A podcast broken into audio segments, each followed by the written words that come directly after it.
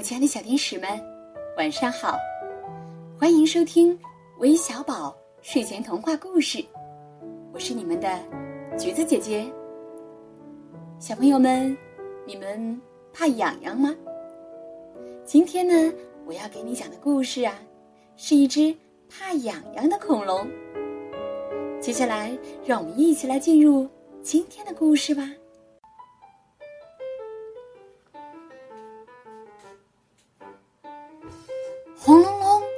轰隆隆！哦，对了，我说的是一头恐龙，一头很大很大的、长着一张大嘴的大恐龙。走起路来脚不重，重的踏在大地上，震得大地轰隆隆、轰隆隆响，像打雷一样。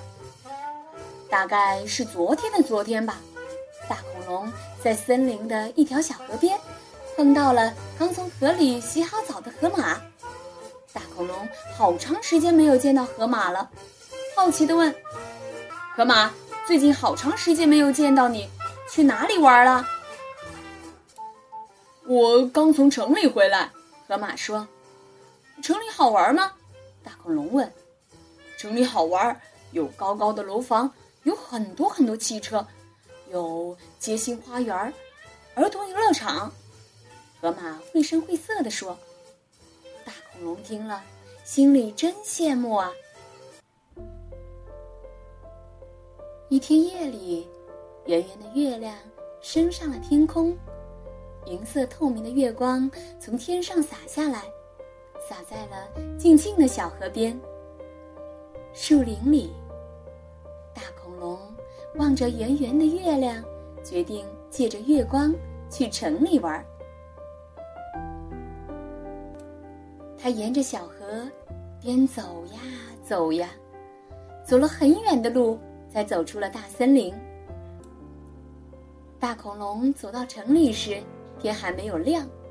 他看到了城里高高的楼房、宽宽的马路，累呀！恐龙往四下里看了看，喃喃地说：“走了一个晚上，真累呀。”大恐龙想：“啊。”要好好的睡一觉了。他看看四周，静静的，打了一个哈欠，往大马路上一躺，呼噜噜、呼噜噜的睡着了。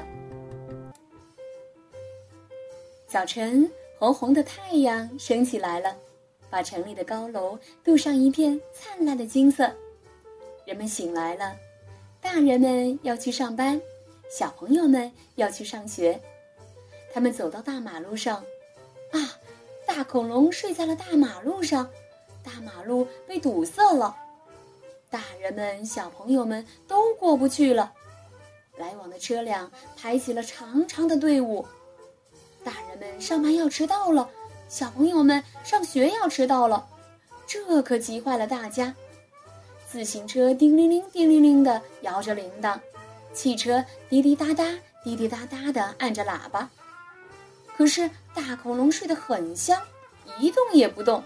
有人打电话报警了，警察们开着警车赶过来了，他们拿着一面面锣鼓，哐哐哐哐哐哐，使劲地敲着。可是大恐龙睡得好香啊，怎么也敲不醒。报告队长，没有办法，大恐龙睡得很香。一个警察在向队长报告：“喂喂。”消防队吗？快派消防车表！警察队长用报话机向消防队喊话。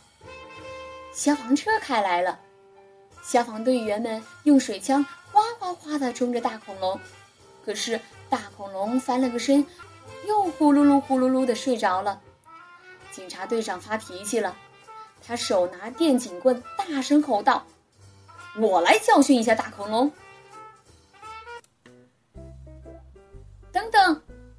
警官先生，别冲动，看我的！就在警察队长手举电警棍要打大恐龙的时候，一只看热闹的小老鼠跳到了警察队长面前。警察队长用怀疑的目光看了看小老鼠，说：“别开玩笑，你小不点一个，怎么搬得动大恐龙？别小看人，让我试试。”小老鼠眨巴着细细的眼睛说：“小老鼠擦了一下鼻涕，随手睡在自己的衣服上，一扬手对着警察们大声说：‘快去搬把梯子来！’警察们从消防车上搬来了一把梯子，架在了大恐龙的身上。小老鼠从梯子上爬到了大恐龙的身上。”又哧溜哧溜哧溜的爬到了大恐龙的胳肢窝里，在胳肢窝里挠起了痒痒。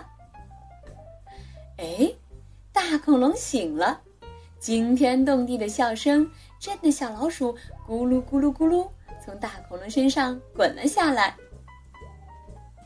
大恐龙在大马路上打了一个滚，大笑着跑回了大森林。原来呀。这是个怕痒痒的大恐龙呢，小朋友们，今天的故事讲完了。在节目的最后呢，我要祝三位小朋友生日快乐。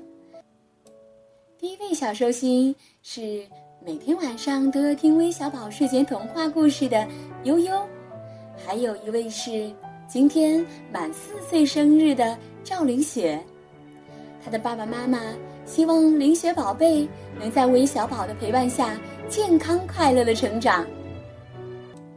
第三位小寿星名字叫葛科宁，今天满六岁了，想为自己点播一个长长的故事。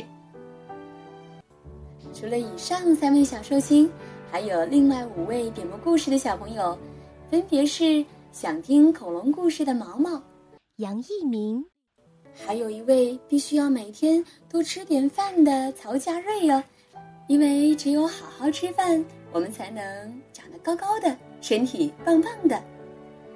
还有一位叫陈景轩，他说非常喜欢听橘子姐姐讲故事，谢谢你，景轩宝贝。还有非常喜欢微小宝睡前童话故事的梁家轩，谢谢你们的点播。最后再一次祝愿我们的小寿星生日快乐！宝贝们，晚安。